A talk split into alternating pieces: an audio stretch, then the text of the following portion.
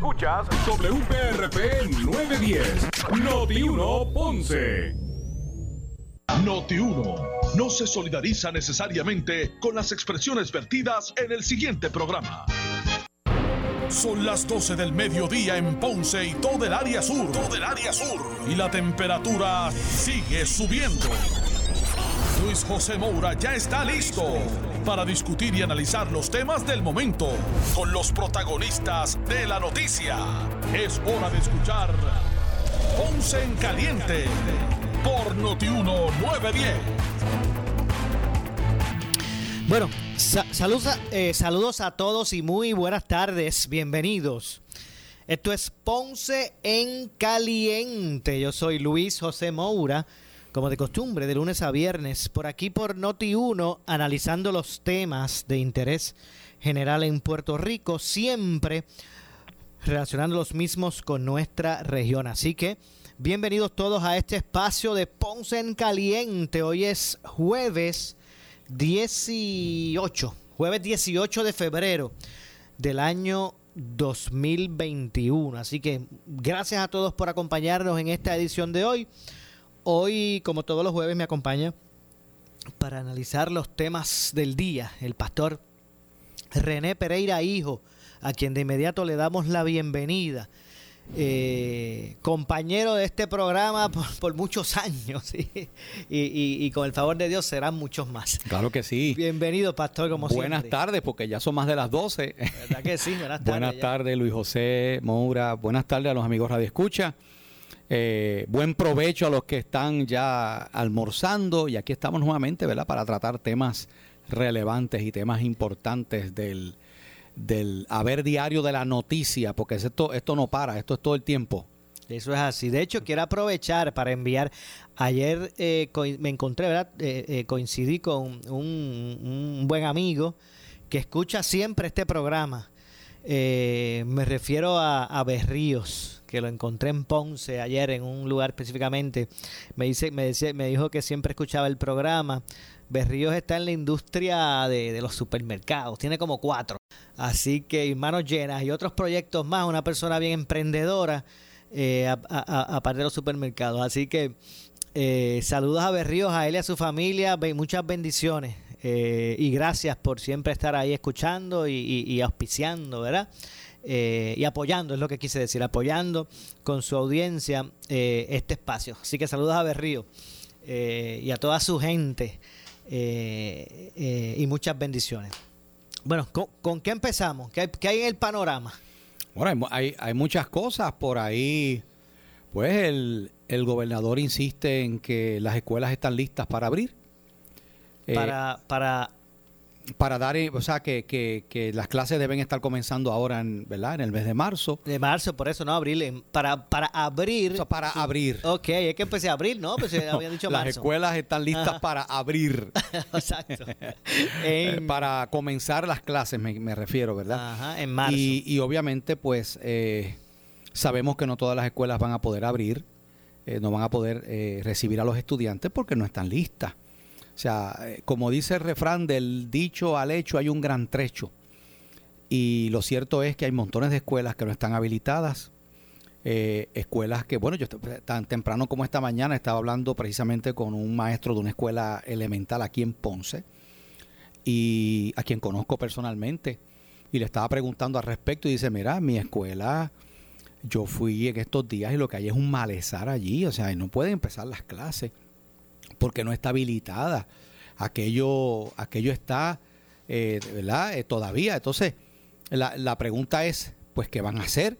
Porque tú sabes, Moura, que en un momento dado, eh, después de los temblores, se utilizó el, el, el, el centro de convenciones aquí. Sí, el, el, el, centro de convenciones Juan H. Cintrón, el complejo ferial de Puerto Rico. El complejo ferial se utilizó y ahí habían más de, creo que habían más de 8 o 10 escuelas. Pero ahora tú no puedes hacer eso por la cuestión de la pandemia. No puedes tener tantos estudiantes. Que él me dice, mira, las filas para ir al baño nada más, eso era kilométrico de los estudiantes. Entonces, eh, ¿qué se va a hacer? ¿Verdad? El, gobierno dice que tiene un programa ya para comenzar, pero pues obviamente no va, hay montones de escuelas no van a comenzar. siguen diciendo muchos médicos y expertos que, se, que para lo que falta de este semestre se debería esperar agosto para ¿verdad? dar tiempo a que las escuelas se habiliten. Pero vamos a ver qué va a suceder en, esto. Eh, si, si se, yo lo que pienso es lo siguiente, si se estaba vislumbrando desde el secretario anterior, se estaba vislumbrando, ¿verdad? Pues arrancar, eh, de, cierto modo, clases presenciales, aunque fuesen un, a una escala menor. ¿Cómo es que se espera hasta tan poco tiempo si lo que quedan son cuántos días? 21 eh, días. Oye, estamos a mediados de febrero. 22. Por eso. Y febrero tiene 28 días. Hoy es 18, exacto. 28 10 días. Es más, estamos hablando de menos de 20 días. Menos porque ya febrero tiene 28 días, ya pasa, o sea, ya queda menos de la mitad del, del mes. Si febrero tiene 28 días, pues restan 10 días para que termine. Entonces, estamos en marzo. Hasta el 3 de marzo, 13 días. Yo no creo que la mayoría. yo no sé cómo. Dos semanas, vamos a cuadrar, dos semanas quedarían. Mira, Moura, es cuando comienza en agosto. Tú sabes que la noticia siempre es, y eso ha sido por años, cuando empieza el semestre en agosto, montones de escuelas no están listas, no tienen los maestros. O sea, vamos, vamos a ver, yo espero que no sea así, pero por lo que yo he visto hasta ahora, la situación es todavía más difícil. No solamente hay montones de escuelas que no están habilitadas para recibir a los estudiantes, es que, es que todavía hay montones de maestros que no han sido vacunados. Entonces, que tú, tú vas a exponer a esos padres y madres de familia a que, a que se contagien para que luego pasen el contagio a sus padres, a las personas mayores con las cuales viven. O sea, yo creo que, yo creo que, yo sé que hay necesidad de, estamos conscientes de que esto no puede continuar, de que hay que, las clases ya pronto tienen que ser presenciales, pero a veces por la prisa y por la premura y el no tomar unas precauciones de vida, pues se cometen errores que entonces vienen siendo peor. Como dice por ahí, es peor el remedio que la misma enfermedad. Entiendo. De hecho, aunque hay un punto también, eh, y es que no la, la, expectativa no es que van a abrir todas las escuelas, ¿verdad? Y van a ir todos los estudiantes a coger clases presenciales como si fuese lo que van a hacer. Yo creo que sí yo creo que porque son unas escuelas específicas. Eh, y habría que ver si esas específicas verdad pues están listas. Es un punto que desconozco. Eh, porque también es eso o sea no es que no, es que van a ser todas. Sí, van ellos escogieron unas específicas eh, si hay 300 y pico escuelas creo que fueron más que 115 o sea, es un número más reducido del, total. Y hay que ver cómo están esas 115. El gobernador en busca de, agilizar y, poder cumplir su expectativa, eh, pues eh, firmó una orden ejecutiva, eh, una orden de, declarando estado de emergencia en las escuelas para que eso, cuando eso ocurre, pues tú sabes que se liberan estos procedimientos rigurosos y complicados para lo que es el, la utilización de fondo público, que si tantas eh, las requisiciones o los PO y esas cosas, lo libera un estado de emergencia para eso mismo, para que se puedan hacer compras, para que se puedan este, desembolsar fondos y que ah, eh, le puedan meter mano a, las escuelas. Lo cierto es que ¿verdad? A, tan poco tiempo de asumir la gobernación eh, Pierluisi, si no logra arrancar eso bien, arran como dice, bien, bien hecho, sería su primera como que este eh, golpe con la pared. Sí, sí. Vamos a ver lo que va a suceder. Por otro lado, la designada secretaria de Educación, Elba Ponte, eh, sale mal parada de la vista de la Cámara con un informe básicamente negativo. Va para el Senado. Eh, parece ser que en el Senado eh, va a tener ¿verdad? el mismo tipo de escollo. pues yo tengo que decir lo siguiente, Moura, ¿verdad? Ella viene del sector laboral, viene de haber presidido, creo que la asociación de... La federación. Ella, ella sustituyó a, a la, Díaz, asociación fue, sí, discúlpeme, fue la asociación. Ella presidió la asociación de maestros. Ella sustituyó a, ¿cómo era que se llamaba? Alba Díaz. Aida. Aida, Aida Díaz, que tuvo una situación y que tuvo que renunciar. Así que, pero pues eh, muchos alegan que ella realmente no tiene las, eh, ¿verdad? las cualidades o las el expertise para bregar con un, departamento tan complejo como es el Departamento de Educación. Y yo le voy a decir una cosa, a la verdad que ella eh, tal vez al no estar nadando en, en, las aguas donde ella se sentía cómoda, tal vez no pudo proyectarse, hizo un mal desempeño en la vista de interpelación, porque le voy a decir una cosa, no es fácil tampoco tener que Oye, enfrentar muchas horas a unos políticos allí. bragados Sí. que lo que quieren es hacerte quedar mal. Sí, sí, ¿verdad? sí, no estoy diciendo que ese haya sido el caso, pero, pero yo me pregunto, ella viene, como usted dijo, del sector sindical. Ella, eh, no podemos decir que desconoce el, el- o de- que, que desconozca el funcionamiento. Obviamente lo administrativo tal vez, ¿verdad? Aspectos administrativos tal vez, pero que desconozca el estado de, de- de situación de, educación o lo que hace falta, lo que hay que cambiar. Si ella constantemente hacía eh, planteamientos y, y hacía críticas. Pero algo le pasó allí. Porque tú escuchas, no sé si tú, creo que pudiste escuchar Claro. parte de esa, de esa este interrogatorio y lucía como una persona que, que, que, que ni, que, que ni siquiera quizás, ¿verdad? No sé, le entró el frío olímpico, se puso nerviosa, yo no sé. Pero honestamente eh, el- el- su desempeño fue eh, muy pobre porque yo creo que ella pudo haber proyectado más seguridad y pudo haber proyectado, porque como bien dice Maura, efectivamente es una persona que viene de ese sector donde ha estado fiscalizando. Ahora, otra cosa también. Una cosa es fiscalizar desde la grada y otra o sea, eso es como tú sabes que cuando estás jugando Sí, no, baloncesto, definitivamente. ¿verdad? Que tú sabes que todo el mundo, todo Mire, mundo en la grada yo- es un yo- experto, pero métete a la cancha. Yo le aseguro a usted, yo le aseguro a usted que la profesora Elba Ponte, ahora sentada en la silla de, sec- de secretaria, ella habiendo estado en el lado contrato, Hmm. Sí. eh, contrario, Así es. ahora ella sentada ahí, yo estoy seguro, ¿verdad? Que ella debe estar diciendo, ay Dios mío, con razón esto, con razón lo otro. Sí, porque es fácil de las gradas criticar, y- pero cuando te toca meter mano, ¿verdad? Así pero, mismo es. pero hay otra cosa que quiero mencionar, Maura. Eh, eh, estuve viendo el, ¿verdad? el medio electrónico Noticel. Que hace un análisis, ¿verdad? De cuál va a ser la, de que incluso en el mismo partido no progresista, dice Noticel, no hay acuerdo y que van a hacer una reunión de caucus porque parece que hay algunos senadores, porque ahora, ahora, ahora, ahora eso va para el Senado, esa consideración del Vaponte. Y parece ser, ¿verdad?, que, no- que, que hay algunos senadores que no están muy convencidos de darle el voto. Pero mi sorpresa es que entrevistan a Villafañe y a la doctora Keren Riquelme. Ok. Y ambos dijeron que han decidido darle el voto de aprobación. Eh, y, por qué digo esto? Eh, Yo sé cuál es la postura de Villafañe, pero una de las cosas que ha dicho reiteradamente la designada secretaria de Educación, Elba Ponte, es que ella cree y defiende en la enseñanza de perspectiva de género en las escuelas. Y tú sabes, Maura, que eso es un issue que se discutió y que fue motivo de grandes controversias durante la campaña eh, en noviembre pasado.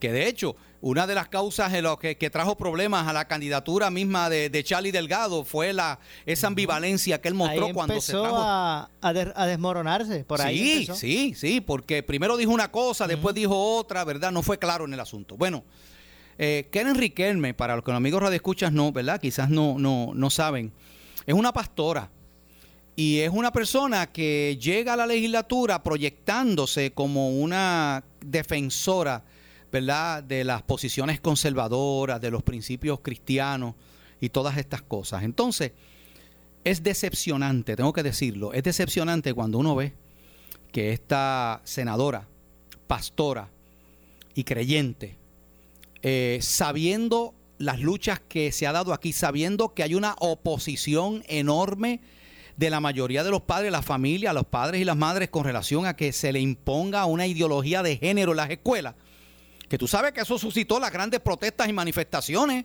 cuando estaba Alejandro García Padilla, que todavía, todavía de vez en cuando tira ese comentario porque parece que todavía le, le duele. Pero, pero, te- pero tengo que decir que es sorprendente para que tú veas cómo son las cosas. O sea, ahora dice que sabiendo eso, porque ella lo sabe porque lo ha hecho público, la senadora Keren Riquelme está ya diciendo que le va a dar el voto de aprobación. Oiga, venga acá, pastor, a usted no se le pasa una. No, pues claro que no. Usted no se le pasa una con eso. Con, con eso, ¿verdad? Con, con ese tipo de, de, de, ¿Tú te acuerdas que cuando, cuando Tomás Rivera Chats era presidente del Senado, que evalúan, la, evalúan a Julia Kelleher? ¿Ok? Que dicho sea de paso, es ahora mismo todavía está lidiando con unos serios señalamientos de, de- de- de- de delitos federales contra ella. Eh, Tomás Rivera Chats le preguntó directamente la postura de Julia Kelleher. sobre ese issue particular y le dijo, la respuesta de usted va a depender mi voto a favor o en contra de su, de, su como secretaria de Educación. O sea, Rivera Chan en aquel momento demostró que eso era un asunto que para él era medular. ¿Ok? Entonces, de nuevo, yo veo esta postura ambivalente, en este caso de la senadora Karen Riquelme, sabiendo que ella ha dicho que, ¿verdad? ¿verdad? Este, él va Elba Ponte Santos, que, que ella eh, eh, respalda eso, honestamente yo no puedo entender. O sea, y, yo veo a veces, Moura, tengo que decirlo, tengo que decirlo, veo a veces que hay personas que se venden políticamente como que son conservadores, son gente de fe y de valores y principios cristianos, pero a la hora de la verdad eh, pesa más los compromisos de los partidos y la fidelidad a los partidos políticos que los, que los supuestos principios que ellos afirmaban defender. Recuerde, pastor, que miren, ese mundo de la, de, la legislatura, eh, la negociación es la que mueve las cosas. O la, o la, torcedura de brazos muchas veces. Usted se, tú, me, tú, me, apoyas en este proyecto, yo te apoyo en el tuyo. Y se negocia, se negocia. Se negocia. Eso es cierto. Y obviamente, pues esa es la dinámica, es el establishment allí. De hecho, sobre la secretaria, un punto interesante. La Cámara dijo que, eh, eh, expresó que el Senado no debe, o sea, que no debe ser confirmada. La, la, Cámara dijo que, que la secretaria Elba Ponte de Educación no debe ser confirmada. Ahora, dijo que, el, que sí debe ser confirmado el secretario de, de Salud. Y lo que me está curioso es que cuando eh, la Cámara estableció eso, eh, que esperaba que, colgaran a Elba Ponte y que confirmaran a, Carlos Mellado en salud, lo que me estuvo curioso es que salió el portavoz de prensa, no fue el presidente o no fue ningún otro legislador allí con, como el portavoz o, el vice, o la vicepresidenta, no, salió el portavoz de prensa. Saludo a Ángel Raúl a Raúl Mato. ¿Portavoz de prensa de quién? Del Senado de Puerto Rico. Ok. Saluda a Raúl, que es de, aquí cerquita de Cuamo. A él es su hermano. Compañero. mucho. Eh, me, aprecio a esa familia. Eh, salió el portavoz de prensa del Senado de Puerto Rico, eh, Puerto Rico, Ángel Raúl Mato, y dijo: Pues está muy bien. Qué bueno por su opinión pero aquí el que tiene la prerrogativa de colgar o confirmar es el Senado de Puerto Rico. Así que gracias, eh, bien gracias, eh, pero pero nosotros somos los que... Si es así, ¿por qué ella fue entonces a, la Cámara de Porque lo que hicieron en la Cámara fue una vista de interpelación. Okay. No tenía que No era una vista de confirmación. Porque a, eh, a, esos puestos, contrario al secretario de Estado, que lo, lo ven ambos, ambos cuerpos. Eh, y la eh, Procuraduría, la mujer y todo. Sí. Hay algunos que sí, sí. Pero en este caso no. Lo ve únicamente el Senado de Puerto Rico. Lo que pasa es que la Cámara lo que lo que los citó a ellos fue a una vista de interpelación. Sí, pero, los, pero los, PNP, los PNP no están en mayoría en, la, en el Senado.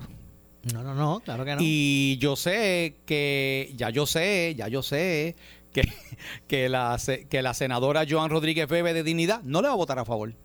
Ok. Ok. Y tú puedes estar seguro. Fíjese, usted debió haber estado allí sentado por el proyecto Dignidad, para que usted no quiso. Pues,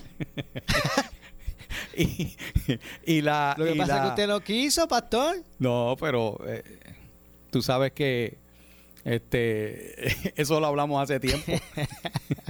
Oye, y tenemos que hablar también de, de, de Lúgaro dice que no va más a la política, pero eso podemos hablarlo ya mismo. Pero lo que te quería decir es que ni los de Victoria Ciudadana van a votar a favor. Los populares no van a votar a favor. Vargas Vidot no le va a votar a favor, lo más probable. O sea, o sea es, tan cuesta arriba que confirmen a esta, a esta designada que yo creo que ya, que yo creo que ya Pierluisi tiene que ir eh, barajeando otros, otras opciones, otros nombres para ocupar esa silla caliente del Departamento de Educación. La verdad que sí, la verdad que es una silla caliente, siempre lo ha sido, el presupuesto más grande eh, de las agencias, uno de los más grandes es obviamente el de educación. Sí. Así que, y ha sido, ¿verdad?, eje de tanta controversia. Y, y, mira lo que ha pasado con muchos de los pasados secretarios de educación. O sea, todo el mundo se acuerda de aquel Víctor Fajardo, que hasta preso estuvo. ¿sabe? Ha habido muy buenos secretarios de educación, ¿verdad? Y secretarias, pero también ha habido muchos que lamentablemente, ¿verdad? Pues han eh, no, han, no han sido tan, tan buenos, ¿no? Y, desafortunadamente, pues, tenemos, como bien dice, un departamento eh, sumamente politizado y sumamente burocrático también. De hecho, dejamos pendiente, y lo, lo, vamos a hacer un poquito más adelante, pero en el programa de hoy dejamos pendiente una opinión ciudadana. ¿Ya usted fue y, y, depuso en la vista del proyecto? Bueno, sí, yo he llamado y no, y no, me, y no me han... Este, ¿Pero cómo es eso? Sí, así mismo es. Así mismo. Mira, no, no, no, que no hagan que yo piense que esto es, pueden este, presentar ponencia más que los que vayan a hablar a favor del proyecto. Eh, a, a, mí no me extrañaría porque lo han hecho antes. Yo estoy dándole tiempo a que, a que ¿verdad? Este, nos asignen turno para deponer. De hecho, mañana yo voy para el Capitolio. Okay. Mañana yo voy para el Capitolio y voy a ir personalmente a esa oficina a ver en qué estatus está. O sea que mañana tengo una reunión en el Capitolio. ¿Cuál oficina usted dice? La de... La de este, Gretchen Howe. Ah, la de Gretchen Howe. La senadora okay. Gretchen Howe, que es de mi distrito de Santa Isabel, donde yo soy pastor. Ahora le ponen una... ¿A qué usted va para allá? No, pues si te digo. No le diga, no diga, si que, te digo, no, les diga, aviso. no diga que ahora va porque le van a poner ahora mismo. Ah, es que la, la legisladora tiene sí, la está, no, no está, está en Vieques. No, pero yo voy a averiguar, voy a pasar por allí, voy a pasar por allí y voy a, o en Culebra, voy a pasar, voy a pasar por allá y, y, y voy a ver, ¿verdad? El estatus porque estamos interesados en, en, en deponer en esa, en esas vistas. Bueno. Tengo que hacer la pausa. Al regreso ampliamos este y otros temas. De hecho, hemos hablado de, de, de, la secretaria, pero ¿qué le parece el hecho de que la mayoría en la Cámara sí respalda que se confirme al secretario de Salud, aún con ¿verdad? Los tropiezos, por decirlo así, o lo que está ocurriendo con el proceso de vacu vacunación masiva. No quiere decir que él sea responsable, ¿verdad? No estamos diciendo eso. Pero vamos a hablar de eso luego de la pausa. Regresamos con más. Esto es Ponce en Caliente. En breve le echamos más leña al fuego en Ponce en Caliente por Notiuno 910. Somos la noticia que quieres escuchar. Las 24 horas te queremos informar. Entérate temprano de la noticia en caliente de farándula y deportes. Noti1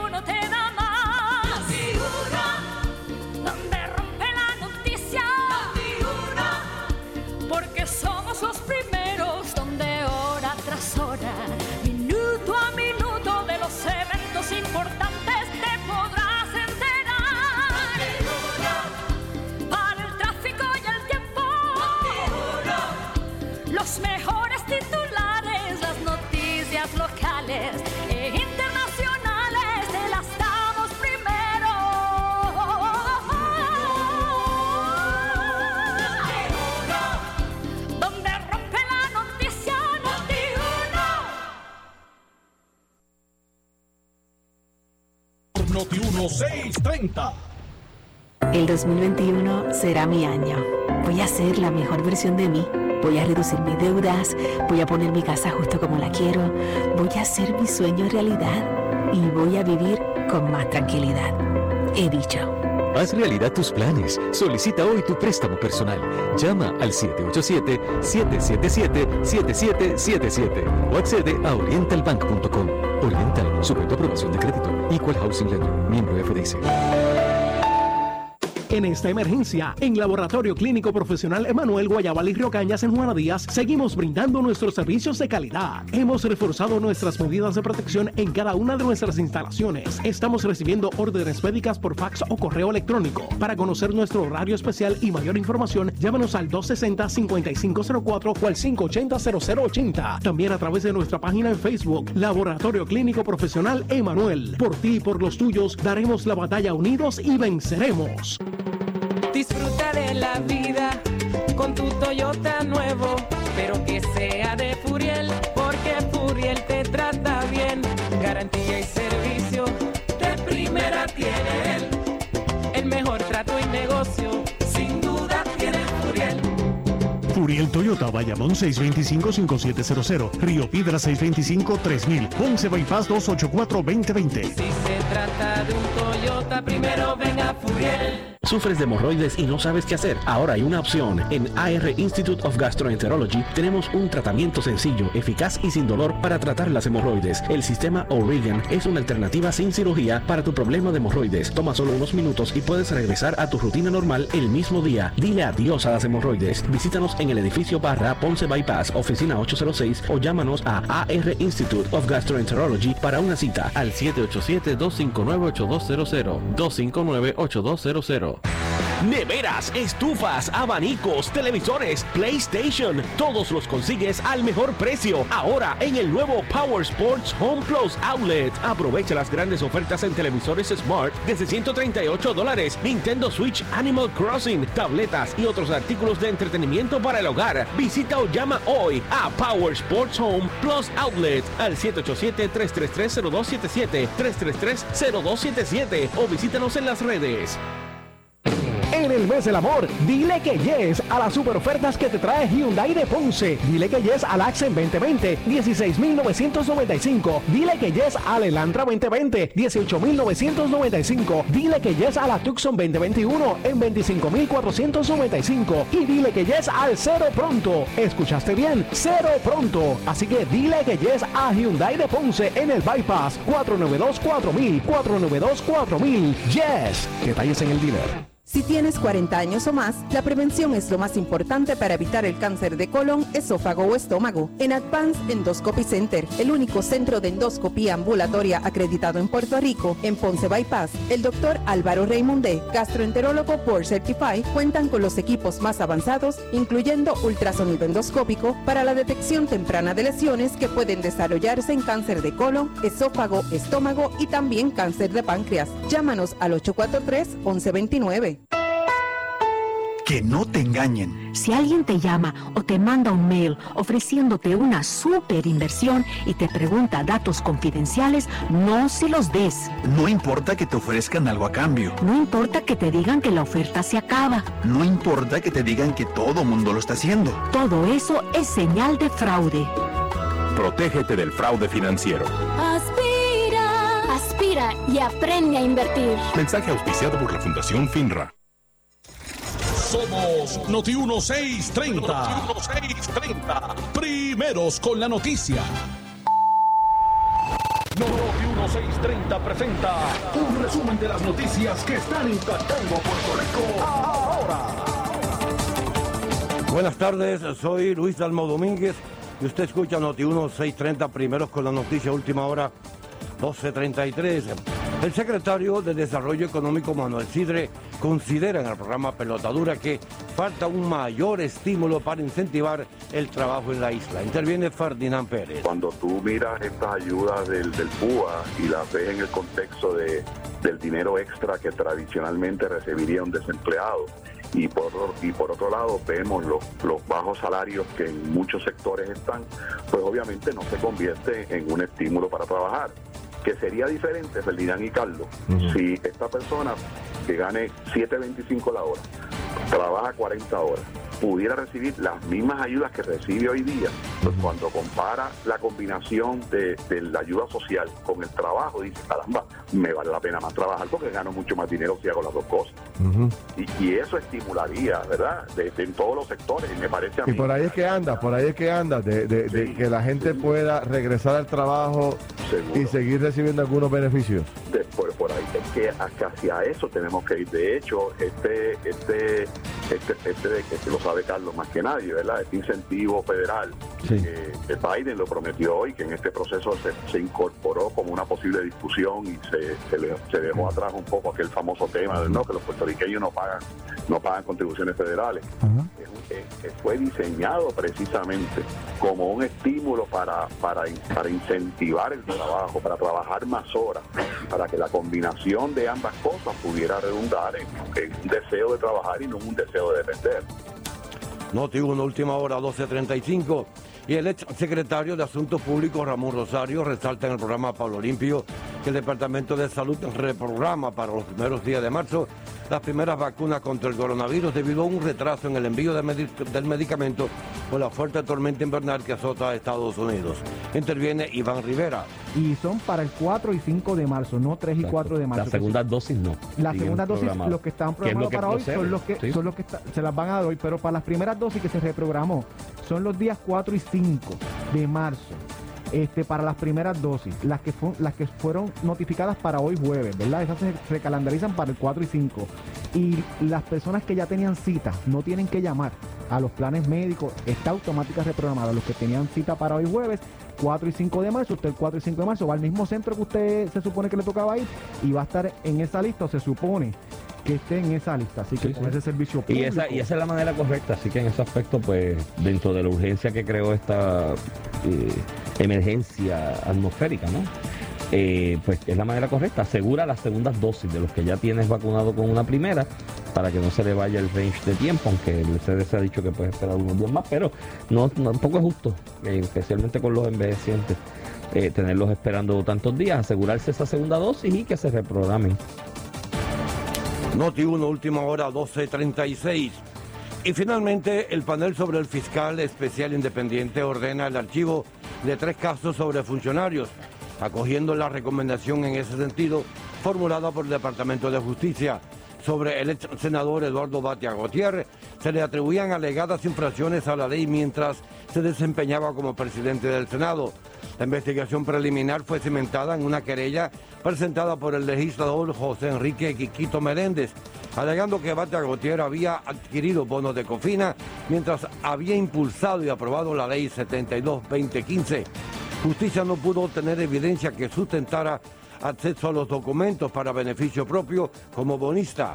El panel evaluó en su totalidad la detallada y amplia investigación preliminar realizada por el Departamento de Justicia y determinó acoger la recomendación para que no se asignara un fiscal especial independiente en este asunto. Ay, Eduardo.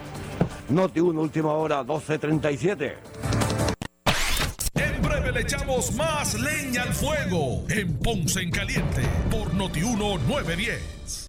En esta emergencia, en Laboratorio Clínico Profesional Emanuel Guayabal y Río Cañas en Juana Díaz, seguimos brindando nuestros servicios de calidad. Hemos reforzado nuestras medidas de protección en cada una de nuestras instalaciones. Estamos recibiendo órdenes médicas por fax o correo electrónico. Para conocer nuestro horario especial y mayor información, llámenos al 260-5504 o al 580-0880. También a través de nuestra página en Facebook, Laboratorio Clínico Profesional Emanuel. Por ti y por los tuyos, daremos la batalla unidos y venceremos.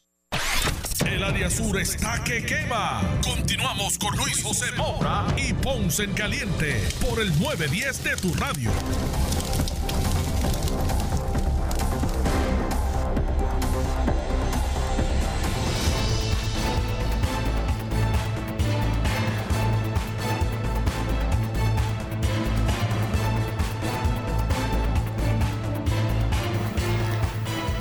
Estamos de regreso. Esto es Ponce en Caliente. Soy Luis José Moura, aquí como de costumbre, de lunes a viernes, por Noti1, analizando los temas de interés general en Puerto Rico. Hoy, como todos los jueves, me acompaña para analizar los temas del día, importantes del día. Eh, me acompaña el pastor René Pereira, hijo. Eh, se quedó pendiente su evaluación con relación al secretario de Salud, lo que está pasando en- con la vacunación, eh, su desempeño, y le traigo el punto a raíz de la expresión que hizo la Cámara, que si bien es cierto que ellos no recomiendan la, la co- confirmación de Elba Ponte en educación, sí recomiendan eh, que se confirme al doctor Carlos Mellado.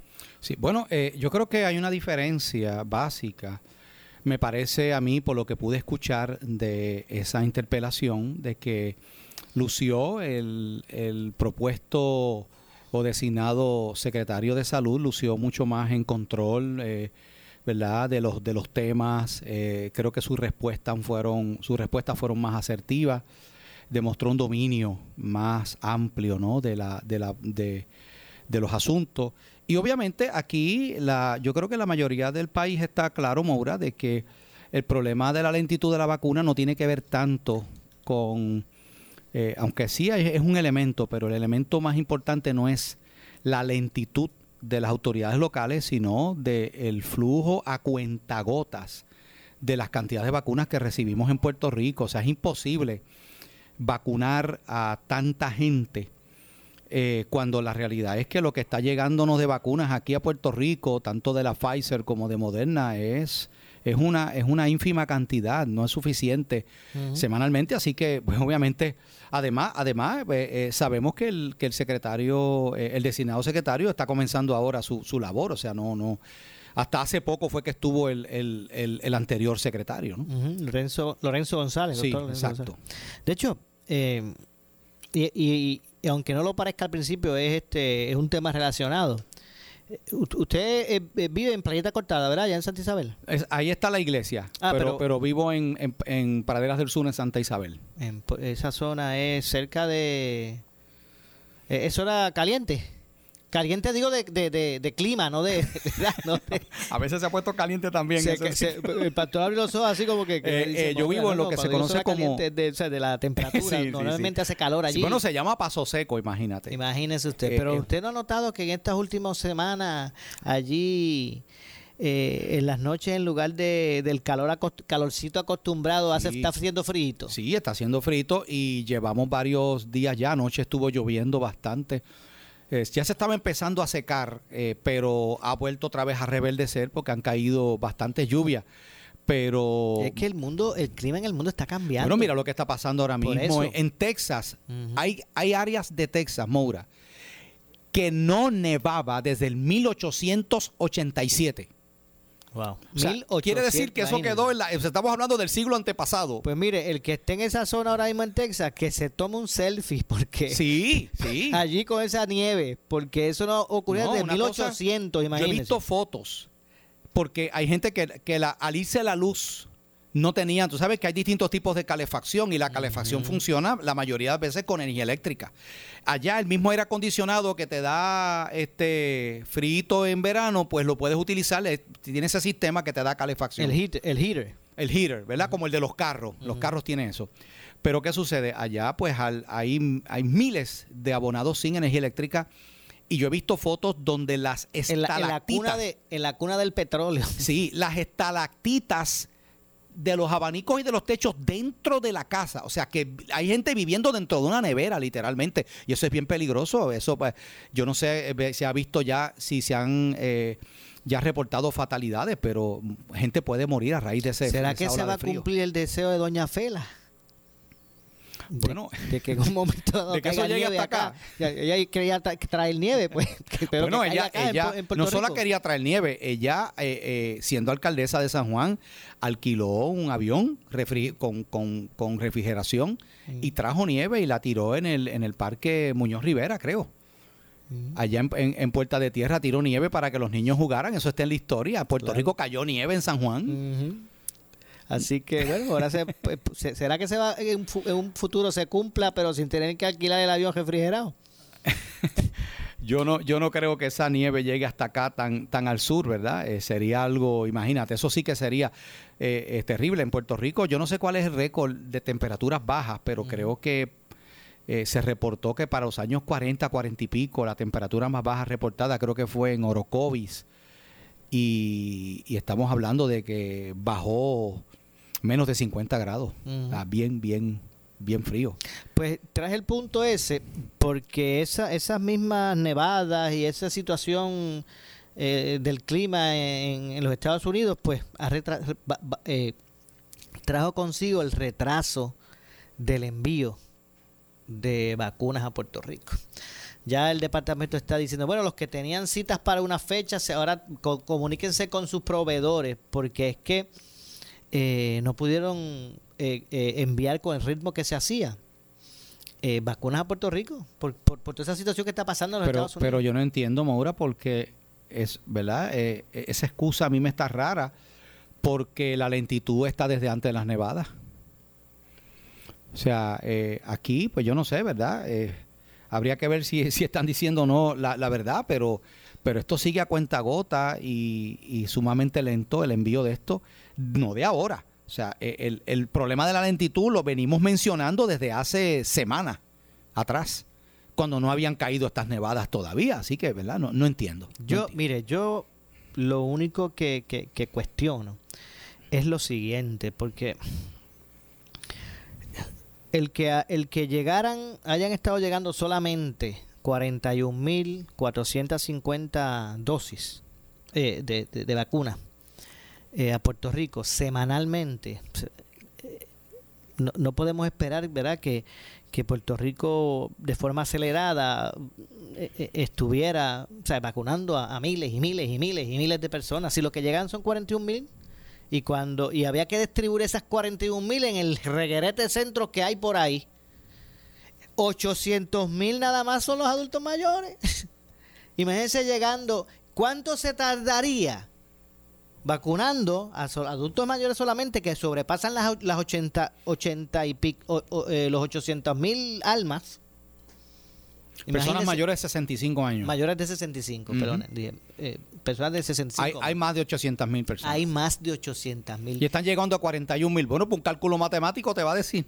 Por eso, obviamente, o sea, hay que estar consciente. Entonces, pues, ¿qué pasa? Los otros sectores que están en espera se van a desesperar. Y se atrasan más, claro. Y van a empezar, y ya va a empezar la crítica y va a empezar el desespero. Eso, eso es lógico.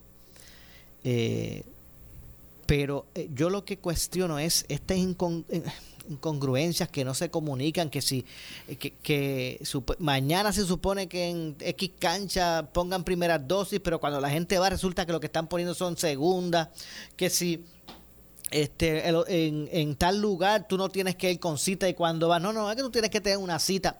Ese revolú es el problema que ha puesto a, a- a- miles de personas a hacer filas en la madrugada para para cuando ¿verdad? Para que después tengan que regresarse porque le dicen, no es que hoy no es el día de las primeras dosis. Eso es lo que realmente es, es bien cuestionable. Y está ocurriendo. Así que vamos a ver lo que ocurre. Vamos a ver, eh, lo, lo único que puede cambiar ese panorama, eh, eh, Moura, es que eh, lleguen ya, se liberen para que lleguen al público nuevas vacunas. Eso pudiera... porque lo que tenemos son dos ahora mismo. Sí, por- es que se supone que pronto venga la de la de Johnson Johnson. Sí, pero esa parece que no es tan... La efectividad es más baja que las otras. En eso, no, exacto. habría que. Lo que sí sé es que la de Johnson Johnson sí sé que es una dosis Es una dosis, eso es cierto. No tiene, no, no tiene que, Que ser- eso está viendo problemas porque si tú te pasas de los 21 días desde la primera dosis, ya no vas a tener la protección. Mire, ¿y qué usted me dice de los colados? Ay, eso es otro, eso son, es otro dolor de cabeza más. ¿Pero a usted le sorprende eso? No, no, en este país. A mí no me sorprende y le voy a decir por qué. si aquí hubo policías. Mire que yo soy defensor de uniformada en Puerto Rico. Si aquí hubo policías, si aquí hubo maestros, si aquí hubo menores de edad, Hijos y nietos de médicos, de si personal aquí hubo confinados, si aquí hubo servidores públicos, eh, empresarios, políticos. Bueno, políticos no sé. Pero que, porque lo que quiero decir es que si hubo esas personas que mencionó, hubo de esas personas que mintieron en la solicitud. Ah, yo estoy hablando de los que se cola, de los que se colan. No, no, no, no, no estoy hablando que se Ok, colan. Estoy diciendo que no me sorprende esa situación de los colados para vacunarse, porque aquí hubo policías, maestros, Lo del PUA. Comerciantes, Sí. menores de edad, Ahora entendí, sí, confinados, que mintieron para coger el PUA. Pues, Me va a sorprender que, que en busca de las personas de salvarse la vida no se cuelen. De hecho, Maura, este, no sé si estuve leyendo algo, pero me gustaría que me lo aclarara. Creo que ya hubo algo con relación a estos estudiantes del Colegio San Ignacio, ¿verdad? Este, aparentemente, no sé si, ¿verdad? Este, porque, porque no leí bien la noticia, pero creo que el caso se vio en el, en el tribunal. No sé cómo salió eso finalmente. Re- Realmente hay- ten- tendría que, que- que- que- que indagar si se cerró completamente o en qué es la, la etapa que está. Pero por eso digo, mire, si hubo gente que hizo eso, que mintió para coger el PUA, imagínense, cuando la gente eh, eh, habla de la vacuna que se siente que es para salvar su vida o la de los suyos, imagínense usted. De eso es lo que estamos hablando. Pastor, no quiero, eh, cuando estoy aquí conversando con usted los jueves, el tiempo vuela. Eso es así. ¿Verdad que sí? Y no quiero que perder la oportunidad de que usted pues plantee su posición con relación a, a esta medida, el proyecto que usted pretende eh, o está solicitando de poner, que la gente entienda de qué es lo que se trata y, y- y cuál es su postura al respecto. Bueno, eh, hay un, está este proyecto, han traído nuevamente, eh, han resucitado otra vez una, un refrito de aquel controvertible proyecto para prohibir lo que se conoce como las terapias de conversión. Entonces, este, obviamente, pues le quieren, quieren penalizar a los padres que lleven a su hijo o a su hija, aun cuando su hijo o su hija lo pida, que tiene algún tipo de problema con lo que se conoce como disforia de género, su identidad, ¿verdad? Problemas de su identidad sexual. Eh, y quieren, ¿verdad?, prohibir el que se le brinde algún tipo de ayuda dirigida, ¿verdad?, a trabajar con esa situación, que no sea afirmarlo. No solamente eso, Maura, mira si esto es grave, que lo que este proyecto plantea es que sin el consentimiento de papá o de mamá, un menor o una menor de edad pueda, si así lo pide, vamos a suponer que está este, este nene que dice, va donde el trabajador social de la escuela, porque tiene algún tipo de conflicto, está deprimido o algo. ¿Qué te pasa? No, yo, el pasa es que yo no me siento bien siendo nena, yo quiero ser nena. ¿Y qué tú quieres? Yo quiero ser como una nena. Vamos a ponerle ese ejemplo. Estamos hablando de un estudiante de, de, de, de, de, qué sé yo, de 11, 10, 11, 12, 13 años, menor. Puede ser referido sin el consentimiento de papá o de mamá a que le inyecten hormonas. Recibir tratamiento hormonal para cambiar, ¿verdad? Sus características. Sin que papá o mamá se enteren. Mora, mira lo serio que es esto. No solamente eso, el proyecto establece, porque me lo leí completito, ¿ok? Son 18 páginas, me lo leí completito. El proyecto dice que un juez incluso puede determinar por encima de la voluntad de los padres, de papá y de mamá, o, de los tutores legales de ese menor, que se le someta a una operación quirúrgica de cambio de sexo, sin que papá y mamá estén de acuerdo. O sea, de eso es lo que estamos hablando. Estamos hablando de otro intento más, de donde se le estaría dando una, una, un poder a personas que no, que, que no, que no están bajo la tutela directa de ese menor. Oye, y lo triste es que si a raíz de ese tratamiento hormonal, vamos a suponer que ese varoncito, el ejemplo que utilicé, ese nene, se le empiezan a inyectar hormonas femeninas porque él quiere ser nena.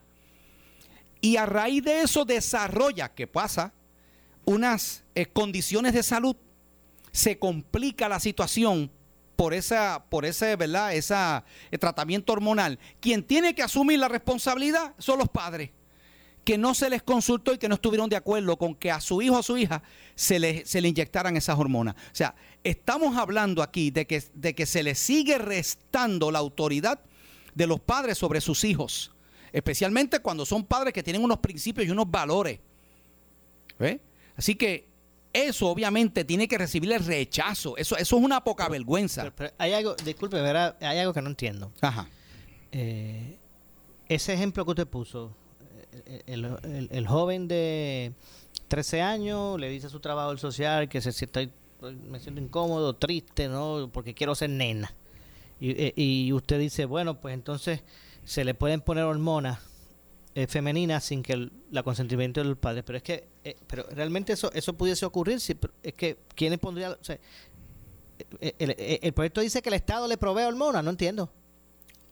Bueno, eh, Entonces tendría que, eso es un tratamiento. que es un niño no puede- tratamiento costoso. Yo no sé si se forzaría a los padres, no sé, o si el Estado asumiría esa función, pero, pero sí eh, se, se podría ir por encima de los padres. Te puedo buscar el proyecto porque lo tengo. Porque, y te voy a leer específicamente, ¿verdad? Déjame, déjame buscarlo. Y te voy a leer específicamente Pues donde lo dice. de- déjeme, me, me resta una pausa. Sí, sí, sí. Que es corta. Me da tiempo a buscarlo entonces. Y, y, este, y recapitulamos el Claro punto. que Hacemos la pausa, regresamos de inmediato con más. No se retire. Esto es Ponce en Caliente. En breve le echamos más leña al fuego en Ponce en Caliente por Notiuno 910.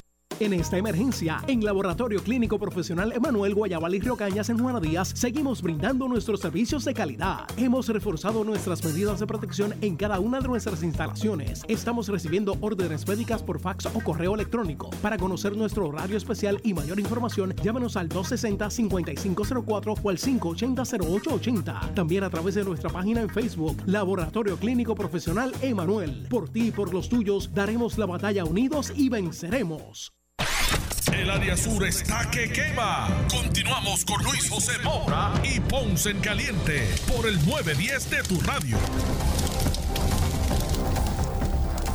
Bueno, estamos de regreso. Esto es Ponce en Caliente. Ya estamos en nuestro segmento final. Hoy, como todos los jueves, estamos conversando con el pastor René Pereira, hijo, hablando de este proyecto relacionado a terapias de conversión. Eh, y me parece que vamos a tener que, que, pautar, ¿verdad? Eh, en la próxima, en nuestra, el próximo jueves, hablar más sobre esto, porque es un tema muy interesante que tiene muchas vertientes. Así es. Y lamentablemente, pues el, tiempo se nos, se, nos, se nos acorta. Tengo aquí, es el proyecto 184 del Senado, página 14, lo tengo aquí, Mura, página 14. Dice artículo 41, tratamiento médico y otros asuntos. Para brindar cualquier tratamiento médico, excepto intervención quirúrgica, a un menor no será necesaria la autorización de los padres. Cuando se requiera de una intervención quirúrgica o cirugía, será suficiente la autorización de uno de los padres con patria potestad del menor. En caso de que ambos padres se nieguen a dar su consentimiento para dicho tratamiento, cualquier familiar, así como el médico o funcionario del hospital, en que se encuentre o esté en tratamiento el menor o un trabajador social o técnico de servicio del Departamento de la Familia podrá peticionar una orden ante el tribunal autorizando la intervención médica para dicho menor. ¿Ok? Y pues habla también de los tratamientos hormonales aquí. O sea, ahí tú ves cómo se está yendo por encima. Oye, ahora mismo un menor no puede ir a sacarse una muela que le duele a un dentista si papá y mamá no van allí y le acompañan a ese menor. ¿Ok? Un médico no puede ver a un menor, examinarlo, si papá y mamá no están ahí.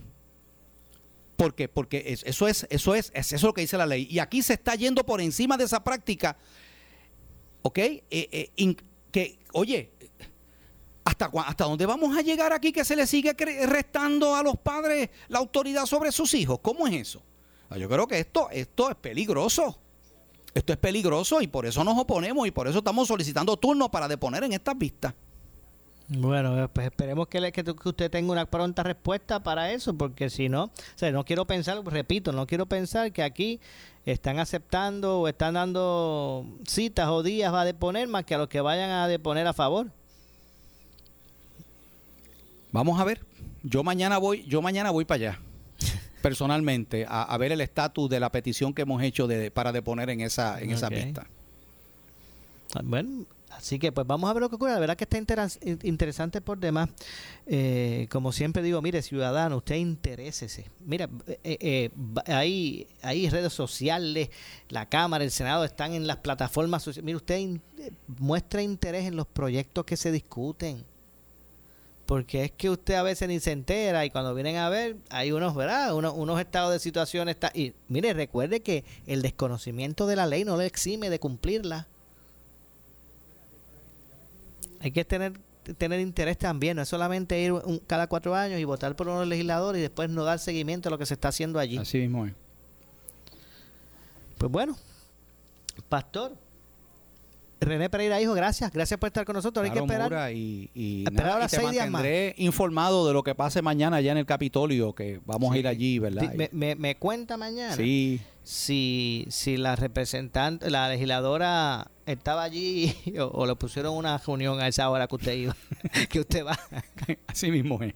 Bueno, gracias, Pastor, como siempre, por estar con nosotros. Muchas bendiciones, como siempre. Nos despedimos. Soy Luis José Moura, hoy, como todos los jueves, junto al Pastor René Pereira, Hijo, en este espacio de Ponce en Caliente. Yo regreso mañana con más, a las 12 del mediodía. Usted, amigo, no se retire, y amiga que me escucha, porque tras la pausa ante la justicia, tengan todos muy buenas tardes. Escuchas WPRP 910, Noti 1 Ponce. Noti 1 no se solidariza necesariamente con las expresiones vertidas en el siguiente programa.